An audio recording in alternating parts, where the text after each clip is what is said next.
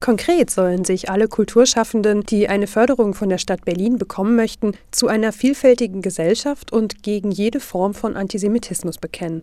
Darüber hinaus sollen sie alles Notwendige veranlassen, damit die Fördergelder keinen terroristischen und/oder als extremistisch eingestuften Vereinigungen zukommen. Soweit so konsensfähig, könnte man meinen. Kurz nach Bekanntgabe haben sich aber Berliner Kulturschaffende mit einem offenen Brief zu Wort gemeldet und beschwert. Diese Klausel untergrabe ihre Kunstfreiheit. Vor allem kritisieren sie darin die Antisemitismusdefinition, die der Klausel zugrunde liegt, nämlich die der International Holocaust Remembrance Alliance, IHRA. Richtiger fänden sie die Alternativdefinition, nämlich die Jerusalemer Erklärung.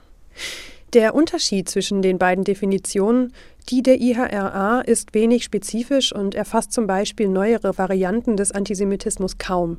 Die Jerusalemer Erklärung dagegen ist spezifischer und formuliert unter anderem ganz eindeutige Ausnahmen, die nicht als antisemitisch einzustufen seien, und das sind, Überraschung, die politischen Forderungen der BDS, der Kampagne, die das Existenzrecht Israels bestreitet und zum Boykott des Staates aufruft. Wird nun die Kunstfreiheit eingeschränkt, wenn Kulturschaffende kein Geld mehr vom Staat dafür bekommen, dass sie zum Beispiel BDS-Befürworterinnen und Befürworter einladen und ihnen eine Bühne geben? Nun, theoretisch ist ihre Kunst noch immer vogelfrei. Sie dürfen noch immer tun und lassen und inszenieren, was sie wollen. Sie bekommen nur im Worst Case keine Förderung vom Staat mehr für entsprechende Einzelprojekte und das könnte tatsächlich dazu führen, dass antisemitische Positionen weniger sichtbar werden und dass Künstlerinnen und Künstler und Institutionen, die zum Beispiel mit dem BDS sympathisieren oder sich aus anderen Gründen weigern, eine Klausel gegen Antisemitismus zu unterschreiben, vielleicht gar keine staatliche Förderung mehr erhalten. Allerdings, leid tut mir das nicht.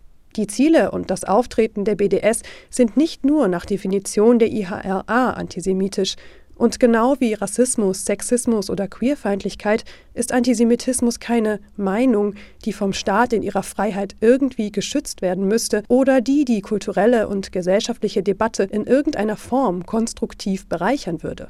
Diskriminierung tut das nämlich nie. Hier wäre vielleicht eher Selbstreflexion der Künstlerinnen und Künstler angebracht, Möchtet ihr gerne antisemitisch sein? Ja? Okay. Aber dann seid das bitte auf eigene Kosten.